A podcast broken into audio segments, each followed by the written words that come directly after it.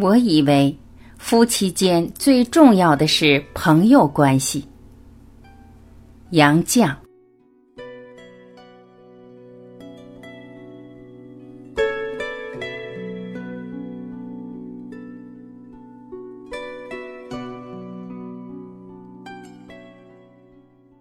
杨绛先生曾写道：“我原是父母生命中的女儿，只为我出嫁了，就成了钱钟书生命中的杨绛。而钱钟书在文中写到杨绛的时候，称她为最贤的妻，最才的女，绝无仅有的结合了各不相容的三者：妻子、情人、朋友。”他们相守六十余年的婚姻一向为人称道，那么这位历经一个世纪、年逾百岁的智慧老人又是如何看待教育和婚姻的？在下面这篇采访中，我们或许可以窥见一二。问：您从小进的启明、振华，长大后上的清华、牛津，都是好学校。也听说您父母家训就是，如果有钱，应该让孩子受好的教育。杨先生，您认为怎样的教育才算好的教育？杨绛，教育是管教，受教育是被动的。孩子在父母身边最开心，爱怎么淘气就怎么淘气。一般总是父母的主张，说这孩子该上学了。孩子第一天上学，穿了新衣新鞋，拿了新书包，欣欣喜喜的上学了。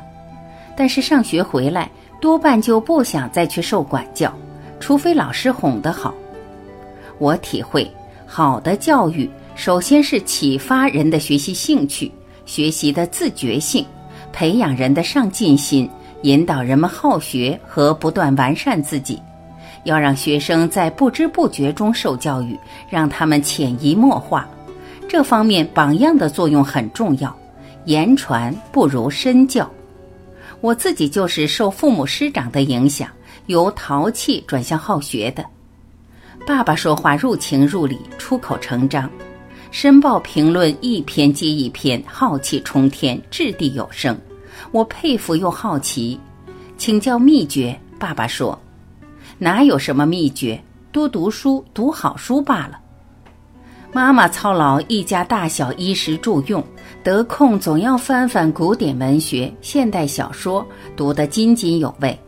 我学他们的样，找父亲藏书来读，果然有趣。从此好读书，读好书入迷。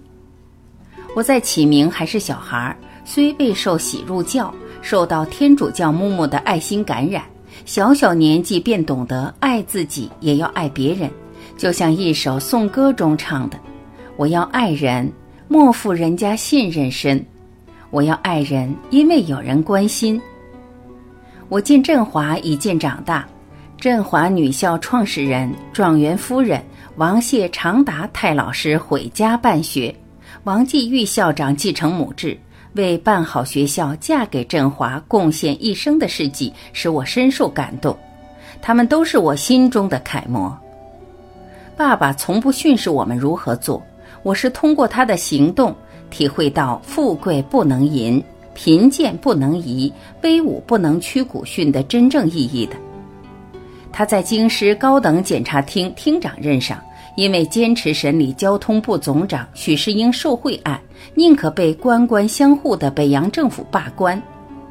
他当江苏省高等审查厅厅长时，有位军阀到上海，当地士绅联名登报欢迎，爸爸的名字也被他的属下列入欢迎者的名单。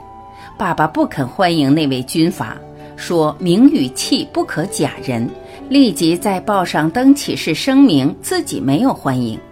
上海沦陷时期，爸爸陆遇当了汉奸的熟人，视而不见。于是有人谣传杨某瞎了眼了。我们对女儿钱媛也从不训示，他见我和钟书侍书也猴儿学人，照模照样拿本书来读，居然渐渐入道。他学外文，有个很难的单词，翻了三部词典也未查着，跑来问爸爸。钟书不告诉，让他自己继续查，查到第五部词典，果然找着。我对现代教育知道的不多，从报上读到过美术家韩美林做了一幅画，送给两三岁的小朋友，小孩子高高兴兴的回去了，又很快把画拿来要韩美林签名，问他签名干什么？小孩说：“您签了名，这画才值钱。”可惜呀，这么小的孩子已受到社会不良风气的影响，价值观的教育难道不应引起注意吗？问：您是在开明家庭和教育中长大的新女性，和钱钟书先生结婚后，进门却需对公婆行叩拜礼，学习做媳妇，连老普先生都心疼自己花这么多心血培养的宝贝女儿，在钱家做不花钱的老妈子。杨先生，这个转换的动力来自哪里？您有什么良言贡献给备受困扰的现代婚姻？杨绛，我由宽裕的娘家嫁到韩素的钱家做媳妇，从旧俗行旧礼，一点没有下嫁的感觉。叩拜不过跪一下，礼节而已，和鞠躬没多大分别。如果男女双方计较这类细节，那么趁早打听清楚彼此的家庭状况，不合适不要结婚。抗战时期在上海生活艰难。从大小姐到老妈子，对我来说角色变化而已，很自然，并不感觉委屈。为什么？因为爱，出于对丈夫的爱。我爱丈夫胜过自己。我了解钱钟书的价值，我愿为他研究著述置业的成功，为充分发挥他的潜力、创造力而牺牲自己。这种爱不是盲目的，是理解。理解愈深，感情愈好。相互理解，才有自觉的相互支持。我与钱钟书是志同道合的夫妻，我们当初正是因为两人都酷爱文学、痴迷读书而互相吸引走到一起的。钟书说他没有大的志气，只想贡献一生做做学问，这点和我志趣相同。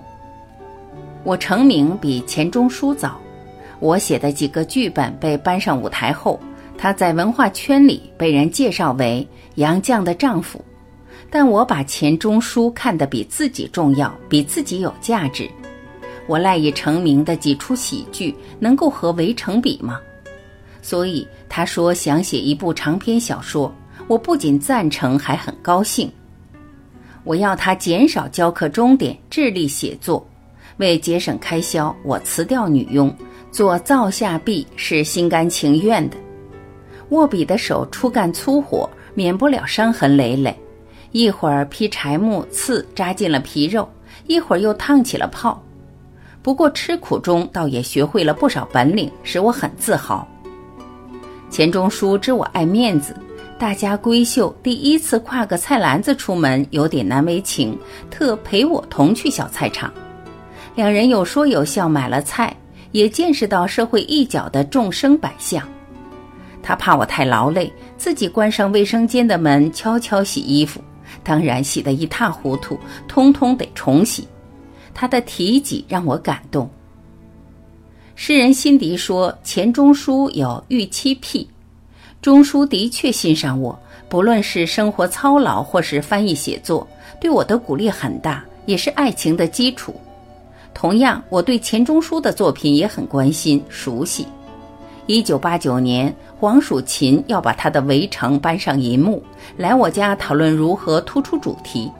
我觉得应表达《围城》的主要内涵，立即写了两句话给他，那就是：围在城里的人想逃出来，城外的人想冲进去。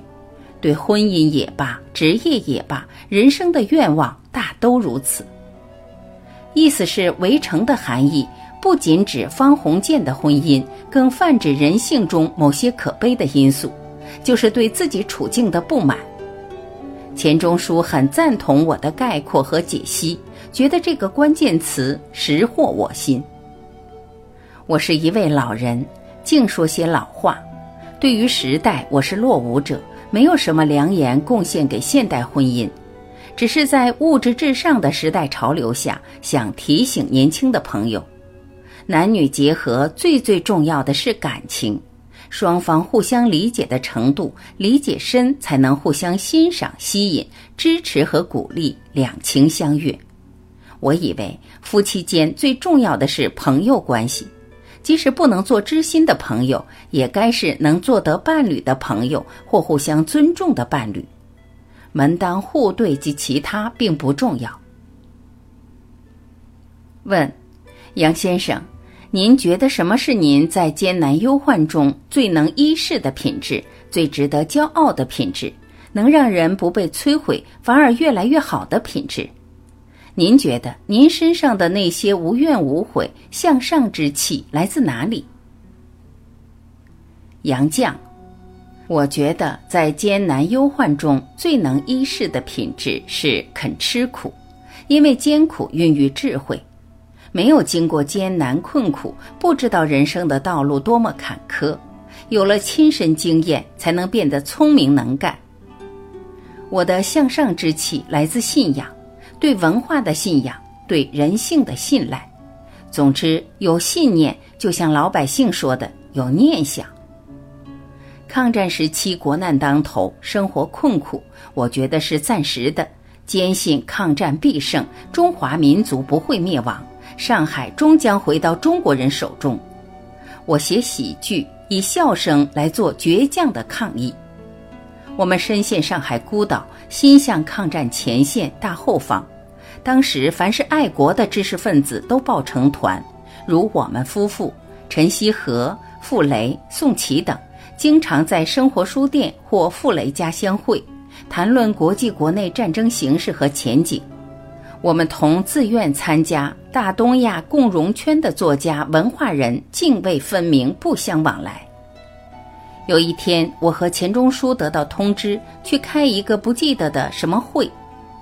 到会后，邻座不远的陈锡和非常紧张地跑来说：“到会的都得签名。”钟书说：“不签就是不签。”我说：“签名得我们一笔一划写，我们不签，看他们怎么办。”我们三人约齐了，一同出门，把手插在大衣口袋里，扬长而去，谁也没把我们怎么样。到文化大革命，支撑我驱散恐惧、度过忧患痛苦的，仍是对文化的信仰。使我得以面对焚书坑儒悲剧的不时发生，忍受抄家、批斗、羞辱、剃阴阳头种种对精神和身体的折磨。我绝对不相信，我们传承几千年的宝贵文化会被暴力全部摧毁于一旦。我们这个曾创造如此灿烂文化的优秀民族会泯灭人性，就此沉沦。我从自己卑微屈辱的牛鬼境遇出发。对外小心观察，细细体味，一句小声的问候，一个善意的鬼脸，同情的眼神，宽松的管教，委婉的措辞，含蓄的批语，都是信号。我惊喜地发现，人性并未泯灭，乌云镶着金边。许多革命群众，甚至管教人员，虽然随着指挥棒，也对我们这些牛鬼蛇神挥拳怒吼，实际不过是一群披着狼皮的羊。我于是更加确信，灾难性的文革时间再长，也必以失败告终。这个被颠倒了的世界，定会重新颠倒过来。问，杨先生，您一生是一个自由思想者，可是，在您生命中如此被看重的自由与忍生活之苦、保其天真，却始终是一物两面。从做钱家媳妇的诸事寒忍。到国难中的忍生活之苦，以及在名利面前身自敛逸、穿隐身衣、甘当一个零，这与一个世纪以来更广为人知、影响深广的追求自由、张扬个性的自由相比，好像是两个气质完全不同的东西。这是怎么回事？杨绛，这个问题很耐人寻思。细细想来，我这也忍，那也忍。无非为了保持内心的自由，内心的平静。你骂我，我一笑置之；你打我，我绝不还手。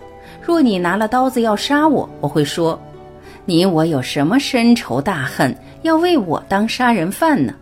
我哪里碍了你的道呢？所以寒忍是保自己的盔甲，抵御侵犯的盾牌。我穿了隐身衣，别人看不见我，我却看得见别人。我甘心当个零，人家不把我当个东西，我正好可以把看不起我的人看个透，这样我就可以追求自由，张扬个性。所以我说，寒忍和自由是辩证的统一。寒忍是为了自由，要求自由得要学会寒忍。问：孔子十五至于学，三十而立，四十而不惑那一段话，已进入中国人的日常生活，成为一个生命的参照坐标。不过也只说到七十从心所欲不逾矩，其仪之境，几人能登临？如今您有登泰山而小天下的感觉吗？能谈谈您如今身在境界第几重吗？杨绛，我也不知道自己如今身在境界第几重。年轻时曾和费孝通讨论爱因斯坦的相对论，不懂。有一天忽然明白了，时间跑，地球在转，即使同样的地点，也没有一天是完全相同的。现在我也这样，感觉每一天都是新的。每天看叶子的变化，听鸟的啼鸣都不一样。树上的叶子夜夜不同，花开花落，草木枯荣，日日不同。我坐下细细寻思，我每天的生活也没有一天完全相同，总有出人意外的事发生。我每天从床上起来就想，今天不知又会发生什么意外的事。即使没有大的意外，我也能从日常的生活中得到新体会。八段锦早课，感受舒筋活络的愉悦；翻阅报刊、看电视，得到新见闻；体会练字抄诗的些微进步；旧书重读的心得，特别是对思想的修炼；要求自己待人更宽容些，对人更了解些，相处更和洽些。这方面总有新体会，因此我的每一天都是特殊的，都有新鲜感受和感觉。